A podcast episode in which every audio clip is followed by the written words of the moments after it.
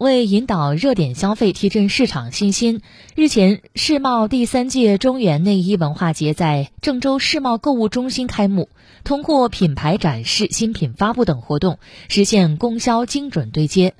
根据了解，本次活动是郑州市市场发展中心管城市场分中心深入践行“万人助万企”活动的一个缩影。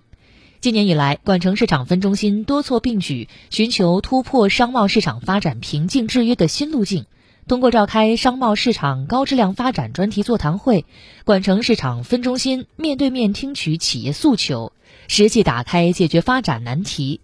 同时大力推动政策扶持，优化助企服务，实现政策和企业精准匹配，从人找政策转变到政策找人。